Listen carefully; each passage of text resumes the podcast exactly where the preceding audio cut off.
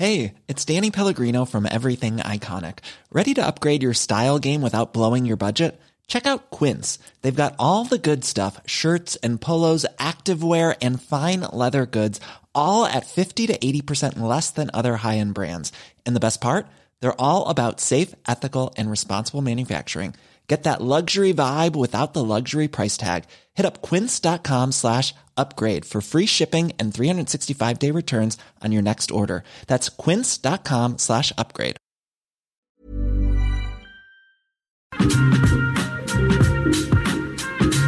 Eh, discúlpenos un, un instante, pero es tal alegría de ver a este hombre y tal, tal mi felicidad, este que pues aquí estamos entre saludos, besos y abrazos, aunque el COVID-19 nos lo prohíbe. Sí, aunque ya no podamos. Aunque ya no podamos.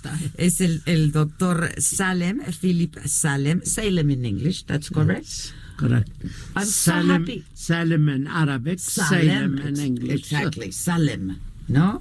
Este, ya les comentaba yo que él es, eh, él es libanés, pero lleva pues toda su vida viviendo en los Estados Unidos y se dedica a la investigación desde hace 50 años, eh, la investigación del cáncer. Y yo les decía, I, I, I, I listen how they call you. He's a rebel. He's a scientist and he's a right. humanist, and I Yes. loved it so much because Yes, that's what yes, you are exactly. Yes, yes, Eh, She captured it. really. Exactly. That's the picture. yeah, that's the picture. Este, un- una mujer que le, que alguna vez escribió un libro junto con él dice de este hombre es un rebelde, es un científico y es un humanista. Why a rebel? because I'm a great believer that to be really alive, you have to uh, revolt against yourself, to challenge yourself to do better today than you did yesterday, and to better tomorrow than you did today. That continuous revolt to innovate, to create, to do something new, to improve yourself. That's what they meant by rebel. And also, I think another reason she Uh, uh, labeled me as a rebel because I revolted against the way in Lebanon and in the Middle East taught students because I'm a great believer in the power of education. But you don't educate children and students by just giving them your ideas and lecturing on them. This is a two way traffic. You have to stimulate their mind. You don't go to school to know that 2 plus 2 equals 4. You go That's to easy. school, that's easy, that the teacher uh, uh, trains your mind so you will have a better mind. It is more important to than to acquire knowledge is to acquire a better mind. That's why I believe in a revolutionary uh, change in education all over the world where education will be a two-way traffic between the student and the teacher. The teacher is not there to give you more knowledge only, but more importantly, is to train you how to think. And that's what I do when I train students and young doctors. Let me try to translate that. I'll do my best. Eh, es que le pregunto que por qué cree que lo hayan etiquetado como un rebelde y dice que, bueno, pues por, en- entre otras cosas porque él siempre se ha manifestado en contra de cómo se educa a los alumnos, sobre todo en su país y en el Medio Oriente. Dice que la educación es mucho más allá de, de enseñarle a un alumno cuánto es dos más dos, que hay que entrenar su mente. Eh, y, hay que entrenarlo a pensar sobre todo y que porque bueno pues él siempre se ha llevado al extremo de enfrentarse consigo mismo y enfrentar sus retos y eh, pues desafiar al sistema tanto educativo como en términos de salud también. That's exactly what you do with your students even with your patients. I mean the relationship you the bond between between you and your patients is absolutely different sure. from many other sure. doctors. Sure. No? You know, because I'm the author of a motto that many doctors quote in America because I say in cancer, because the journey is so long, accompanied with a lot of pain, with a lot of agony, with a lot of anxiety. So I always say the doctor who does not love his patient cannot cure him. Unfortunately, the relationship between the doctor and the patient, at least in America, because of insurance, lawsuits, government regulations, have been destroyed. Not because that, whatsoever. Yeah, no, no, no. Because, because really the relationship is a divine relationship. It is between a patient. This we're not talking about headache or abdominal pain. We're talking about life and death. It is the relationship between a human being who is about to lose life and another human being who is there to salvage that life for you. So this is a really divine uh, relationship because I'm a great believer that the Lord only gives life, but He gives us the brain to give life. Eh, le digo que pues esa es la manera en la que él se relaciona con pues con lo que hace con la ciencia con la medicina pero también con sus pacientes y es que él tiene una máxima que dice si tú no amas a tu paciente no lo puedes curar Dice, no estamos hablando de un dolor de cabeza o de un dolor de estómago, un dolor abdominal, estamos hablando de una batalla entre la vida y la muerte.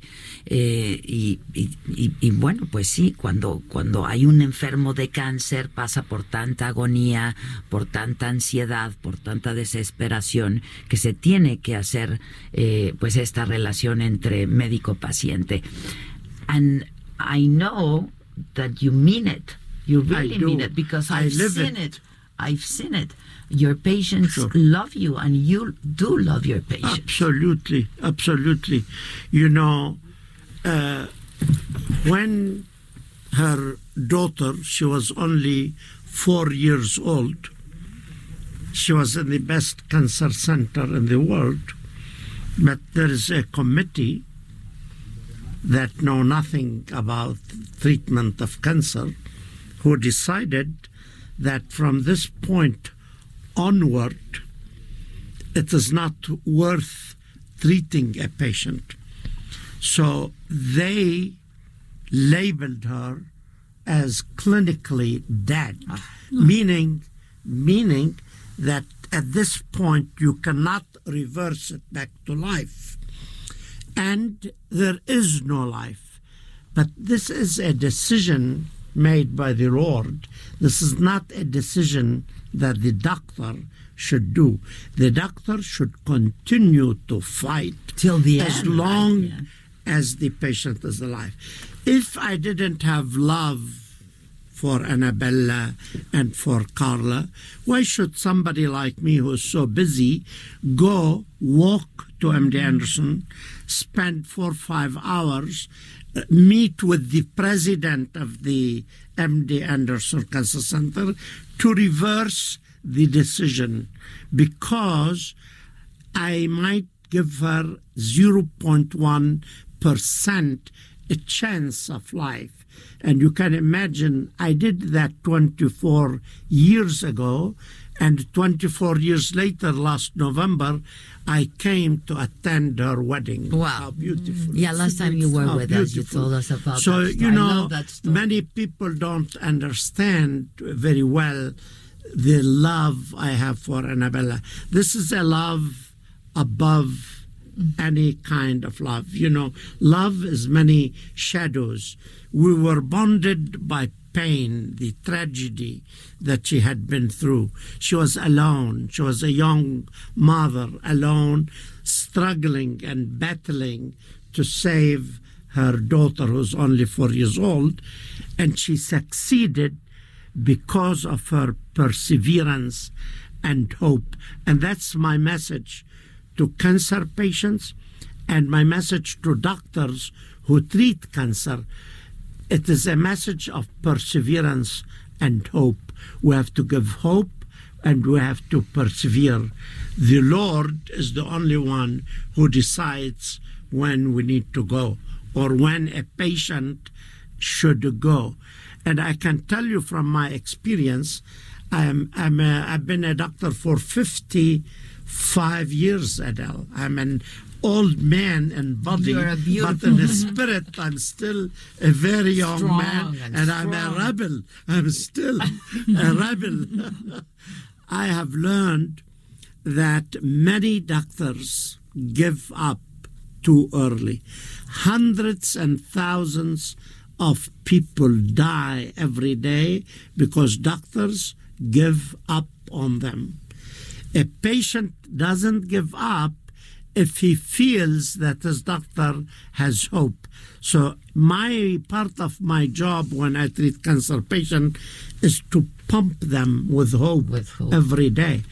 Hope to the cancer patient is like filling the car with gasoline because if you don't put gasoline the car is not going to to drive you know and that's hope to the patient You're gonna make me cry, and that's Oh, not an easy task. That's not an easy task at all. Um, may I may I introduce you? May I introduce a Anabela?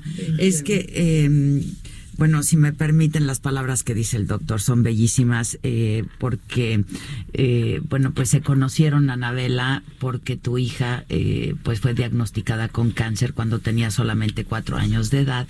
Y lo que dice el doctor es que pues te ama profundamente y que el amor que te tiene está pues por, por encima de cualquier otra cosa, que el amor tiene pues muchas formas y que él no entiende cómo puedes tratar a una persona sin amor. Y, y bueno, dice, mi trabajo también no es solamente salvar a pacientes, pero también estarles inyectando esperanza, ¿no? Dice que los doctores se dan por vencidos demasiado rápido y que y que bueno, que, que, que solamente Dios puede hacer eso y que el trabajo de un médico es estarle inyectando esperanza a- al paciente. Y que hace, y nos contó la vez pasada Anabela, que tu hija pues ya estaba desahuciada, si me permites la, la expresión, sé que es muy duro, pero eso fue hace 25 años y el año pasado vino a la boda de tu hija, Es ¿no? correcto. Qué maravilla de historia, Anabela, la verdad. Sí, la verdad, Adela, este, estoy muy feliz de que el doctor Selim venga aquí a visitarnos. Es un honor estar aquí en este programa con ustedes. Gracias, Anabela. Felices. Este, el doctor Salem, déjame contarte tantito de él porque pues ahora es el programa acerca de él, ¿verdad? El doctor Salem, lo único que yo he experimentado con él es amor, es dar, es preocuparse en demasía. Fíjate que yo, pues él no trató a mi hija, fue lo único que fue a hacer ahí. Me dijo, yo no quiero tratar niños porque me dan tristeza. Entonces le dije, pero por favor, este, mi mamá fue por él, lo trajo acá al hospital al Anderson y lo conocimos por horas del destino, ahora sí que porque Dios quiso que lo conociera. Y este, cuando vino acá, me dijo, no te preocupes, sí se está muy enferma, pero no se va a morir ahorita. Vamos a hacer lo que se pueda por ella. Entonces hizo todo lo que se pudo por ella y a tal grado que yo te voy a decir, dos años que viví en Houston, yo llegaba a su consultorio, aparte su consultorio lleno, el, jaque el jeque de Arabia, el presidente de, de Siria, el no sé qué tontos, y yo llegaba y era tal mi urgencia, como yo estaba en el Anderson, corría, me pasaba a su hospital. Doctor Salem, necesito de su ayuda, yo no sé lo que esté haciendo, pero en este minuto agarré el teléfono y le habla a mi doctora. Tú sabes que en ese minuto agarraba el teléfono y le hablaba a mi doctora. Le decía, ¿por qué está ella aquí? Ella no debería de estar nunca en esta situación. Eh, Me ayudaba siempre que le pedí, siempre estuvo ahí para mí. Y los pacientes, fíjate, todos los amigos que me han dicho, les digo, vayan con el doctor Salem, dense la oportunidad de ir a tomarse un diagnóstico con él, a que les dé tantita esa esperanza de la que él hablaba ahorita, les digo que es básica. Es, es pues, lo, tenemos que tener esperanza en, hasta en todo. En la vida es una esperanza de todo. Que voy a esto, mucho más de tu salud, de la vida y de la muerte. Porque el cáncer piensa, no, pues ya, seguro me voy a morir, o si no es ahorita, muy pronto, Es ¿verdad? una palabra terrible. Es una palabra, pero ya no es, fíjate. Ahorita me estaba platicando él de su nuevo tratamiento que está haciendo y me fascina que sea un tratamiento que él inventó porque él, desde que yo lo conocí, investiga y investiga. Perdón que te interrumpa. Th- that treatment, in, in which stage are, are, are we in, in cancer research? Um, We are making this is, this is we are making major strides. We are living in a new era of immunotherapy. Immunotherapy is only nine years old, but it has changed radically the landscape of cancer treatment. Immunotherapy is the most important thing that happened in cancer research. And now I'm here because there is a conference for uh, cancer doctors in Guadalajara, and they invited me to speak about the new treatment I have designed for patients who are told by their doctors There's nothing else. there's nothing else. You need to prepare your will, enjoy the few days you have, and it's all done. And in fact, like four years ago, I had a 28 year old Lebanese boy who was being treated at a major cancer center in America Oh, in America. and and they told him after five years we have nothing for you absolutely nothing. I think you need to go back home and die in your home in lebanon. But the boy was in severe pain, Pain? the kind of pain that you need anesthesia to control it. Very severe pain. So I thought of trying something new that has never been tried before because there's nothing to there lose. was nothing to lose, yeah. And there's everything to gain.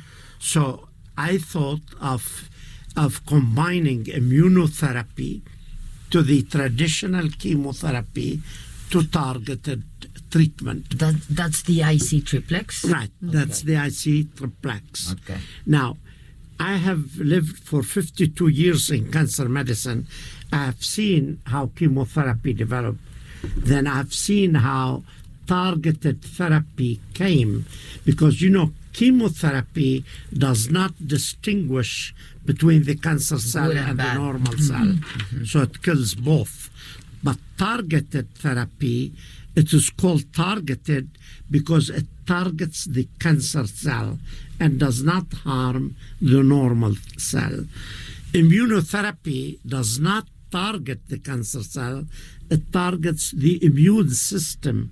It strengthens the immune system and it makes it capable of killing the cancer. So I hmm. thought of attacking the cancer cell from three different directions from the targeted therapy, chemo, and immuno. So I combined these and I gave it to this patient. He's 28 years old. and to see somebody like this with the cancer in all his bones, severe pain, and you know, like two days later, I called him at home. He was very surprised because I wanted so much to know whether there has been any decrease in pain. Mm. And when he told me, Dr. Salim, I feel much better, I couldn't sleep because of joy. I said, if he, if I can cure him, that will be the greatest gift that the Lord can give me. Then in one week, all the pain disappeared. Wow. He was a new man, smiling. And then in one month, all evidence of disease disappeared. And the cancer center where he was, they were They they were were, puzzled. What should you do? What is It's that? You have What are you, you have a connection with God. Wow. But you know, they were my students, you know, many of them were my students. And one of them said something very beautiful to me. He said, Dr. Salim, you taught me a lot, but you continue to teach me till Every now, time. Every time. But I told doing, this him, patient right? I, he's alive and well and free of and cancer. healthy. Free? Wow. Can you Cancer Free of free? cancer, right. Wow.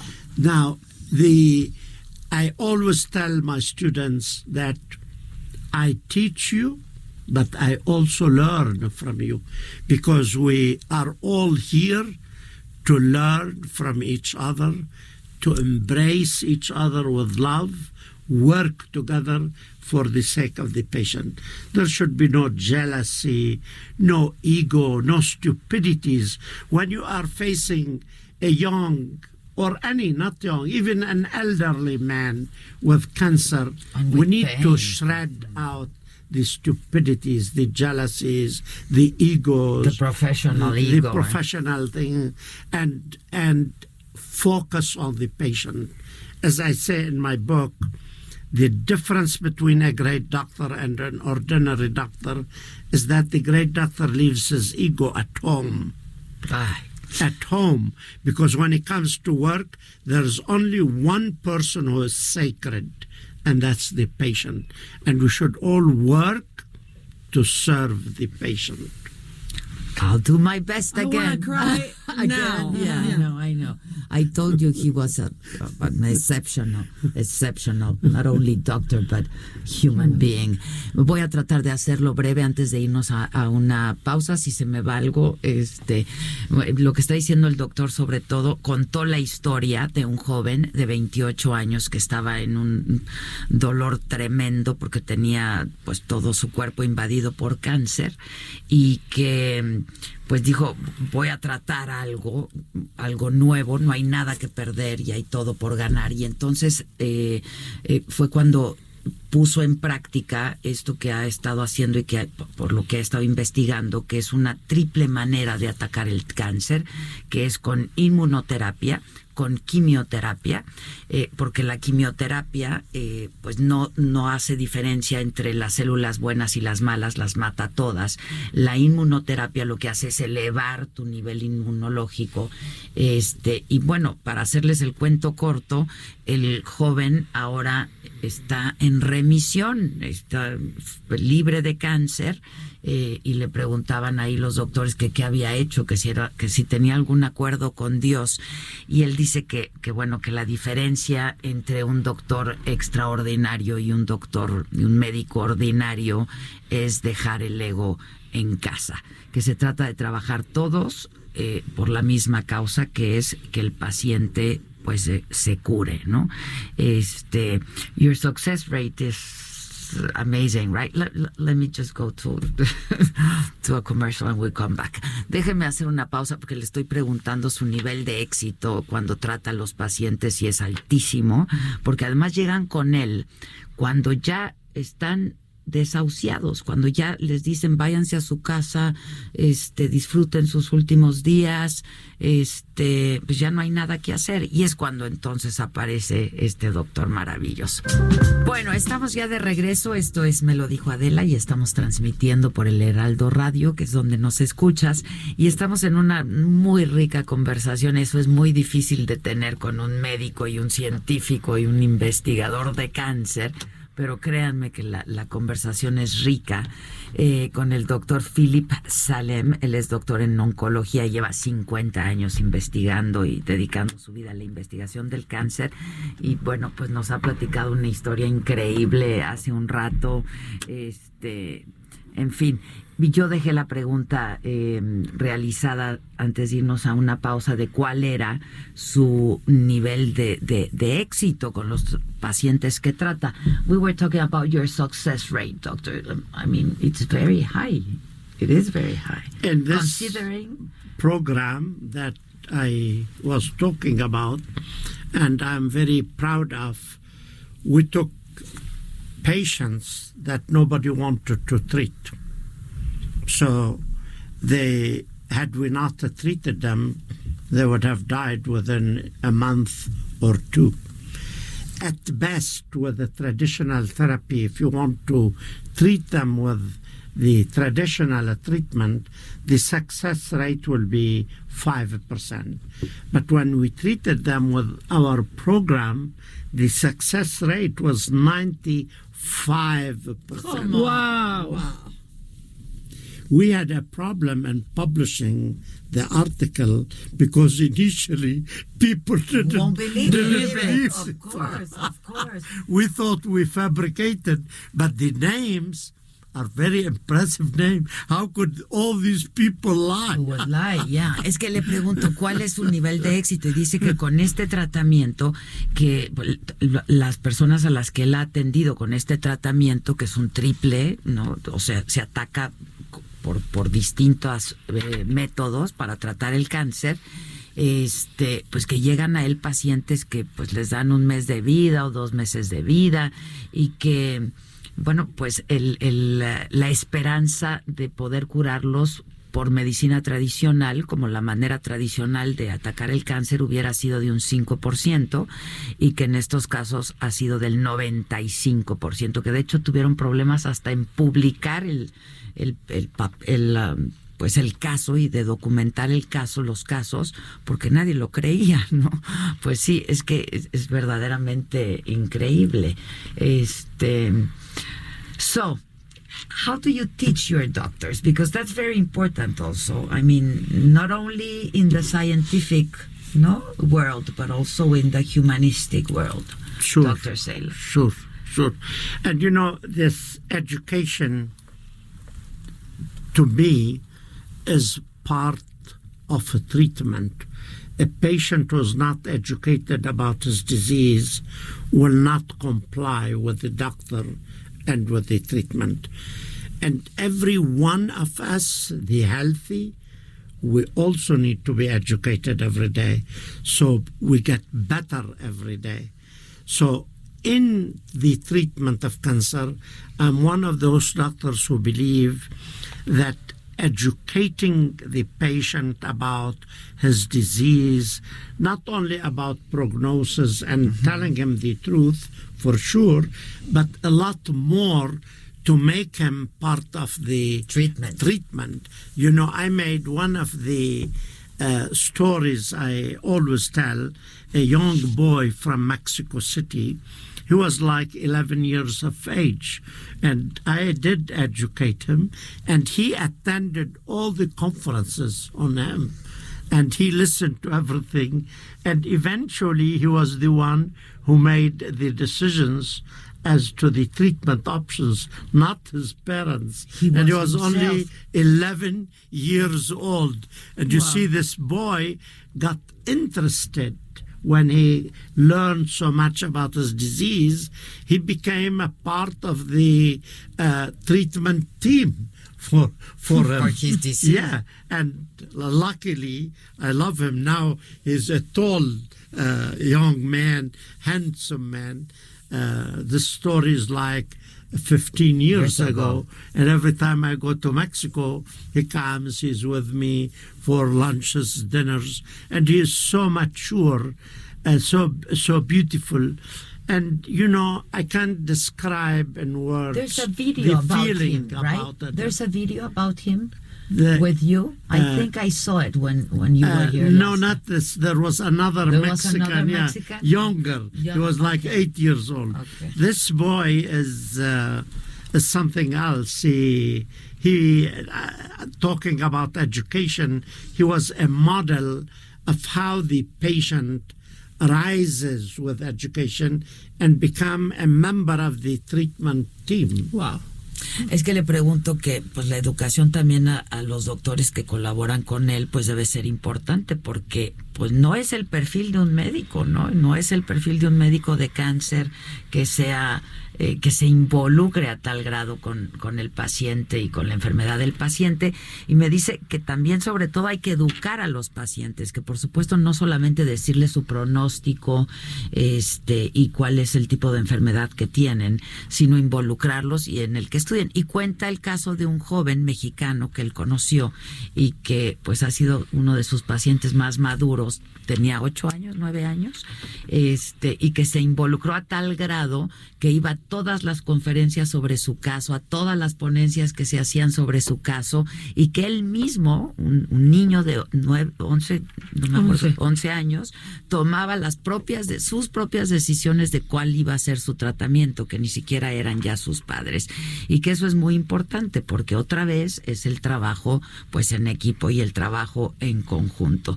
So that's what brought you here to Guadalajara this time, and you're staying till when, Doctor says? Till Sunday. Till Sunday. Um, el doctor Salem se va a quedar aquí hasta el domingo, but you have published how many books? Six?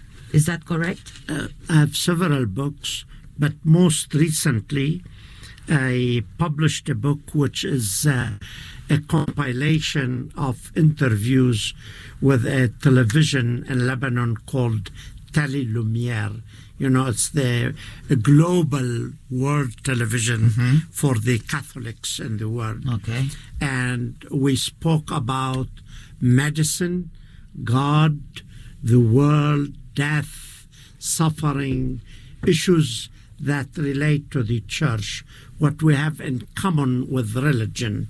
So the book is like uh, I did like 15 interviews, and each interview was two hours. So the television had a great idea. They condensed these interviews into a book.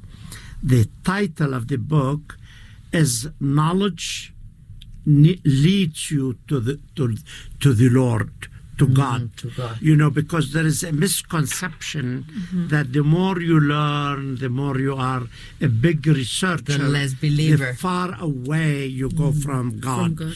But when you study the human body and you see how this body functions, you cannot be but in awe of the Creator.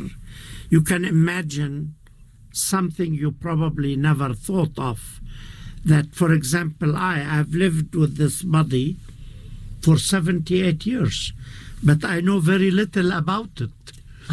I'm a doctor and I know very little about it. So you can imagine you. Exactly. You know, you go to bed and you sleep, you go away, but your body continues to Working. work Function. Mm-hmm. with harmony. Billions of mechanisms working It's a perfect machine, right? the mm-hmm. most perfect machine working to keep you alive for the next day. Then the next day you wake up, and then the Lord gives you the sun to see and tell you, here's another day. Let's see what you can do to yourself and to the world. Adela, que te cuente. Will que you ga- allow me to kiss you and hug you? And I want to cry again for the fourth time in a row. I have competition, but Adela, ask him about they, um, they, he got an Emmy for a video of his life. really? You have an Yes. Emmy? Yes. The, uh, somebody, uh, uh, a lady did a video on me called uh, uh, 50 Years in Cancer Medicine or something Where like can we watch that? Uh, you it- can. I think uh, my was- I'll send assistant you the- the Eleni has everything. Okay, okay. Ver, Right now, Adela in uh, Guadalajara, I'm under Annabella, Annabella, okay. and Eleni all the Okay, time. okay, Eleni perfect. all the time. And what the about that- what about that? the recent book you talk about? Is it yeah, published in it Spanish? It is published, not yet in Not yet in Spanish, Spanish. in Arabic. Ah, And the only one, in Arabic. only. You know who wrote the introduction? A cardinal, the cardinal, the patriarch of the Maronite church in Lebanon. Wow. He was so impressed. He got the to approve or not approve the draft because you know the Tele Lumiere didn't like to publish the book before. He said, I want to write the introduction to this book. and he Ah, did. okay, And, uh, okay. I But we are going to book. translate it. You what? I read his other book. It's amazing. Which one? The one do you tell stories about you in Lebanon? Uh, the cancer, uh, The- cancer, love, and the Cancer, politics love, of and the uh, I politics. can't We love talked and about politics. that we one. talked Oh, about yeah. that It's before. an Is that book. translated to ma- to In Spanish? English. It's or in only English. No, English. we have not translated really any of these. Okay, I want to read that. I'm book. Where, so where can busy. I find it? Here, we'll uh, make sure I will give uh, a few books Okay. To Mr. Mieres, Okay, and okay. he will take Perfect, them down perfect. to. Este, ¿qué le platiqué? Ya no quiero traducir, quiero seguir platicando. Es que le pregunté sobre su más reciente, el- que lleva seis libros publicados. Traten de encontrar alguno. La verdad es que yo leí uno de ellos y pues me enamoré de este hombre. Este, y dice que pues acaba de, más recientemente, de acaban de publicar un libro sobre eh, pues un- una serie de entrevistas que le hicieron. Son como 30 horas de entrevistas se publicaron y que tienen que ver con pues la ciencia el cáncer la religión y Dios que porque hay esta falsa creencia de que entre más conocimiento tienes más te alejas de Dios. Y dice que no hay nada más equivocado que eso que el cuerpo es una máquina perfecta y que pues solamente pudo haber sido creada por por Dios y que pues di- dice yo tengo 70 y no sé cuántos años, este, soy médico y no sé cómo funciona mi cuerpo. Ahora imagínense el resto de las personas. So, next time in your center or no? Please. Please. Then how do you Take- ask? take me with How you, do you. ask such a question? I've been And we'll waiting have for dinner you. together and we'll Lunch together, lunch dinner together. Ara- Arabic- Life is too Lebanese short. Food, Lebanese, Lebanese food, Lebanese. for sure.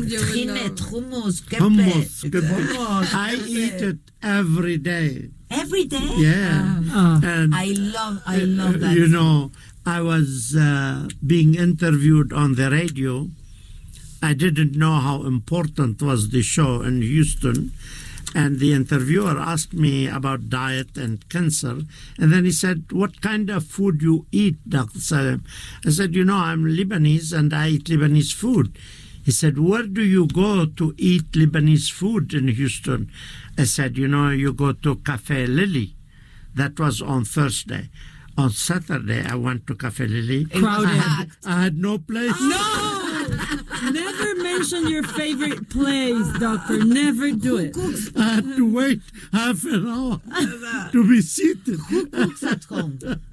Who cooks food at home? Who cooks you the the, the My the- wife, Your wife is a great cook. is is she? She is a okay, great so you have to Yeah. to invite And me. you over. know, I I eat every day Lebanese food because Cafe Lili caters to me and to the Ah. center every day. Okay. Even the Americans in the center, they love they to love, eat the of Lebanese course, food. it's the best food ever. Thank you so much. I love Would to you be believe with you. me if I say I love you? I love you too. I really do. I love Thank you you too. so much. and it is a pleasure to be with you. Thank you a so great much. pleasure. And I'll see you again. You are the best. You are. I'll see you soon. And, Sure. and Gracias. Qué And I'm glad you came to know Annabelle. Of course, of I'm course. so Let's exchange numbers. When you make decisions for your company, you look for the no brainers. If you have a lot of mailing to do, stamps.com is the ultimate no brainer. Use the stamps.com mobile app to mail everything you need to keep your business running with up to 89% off USPS and UPS. Make the same no brainer decision as over 1 million other businesses with stamps.com. Use code PROGRAM for a special offer. That's stamps.com code PROGRAM.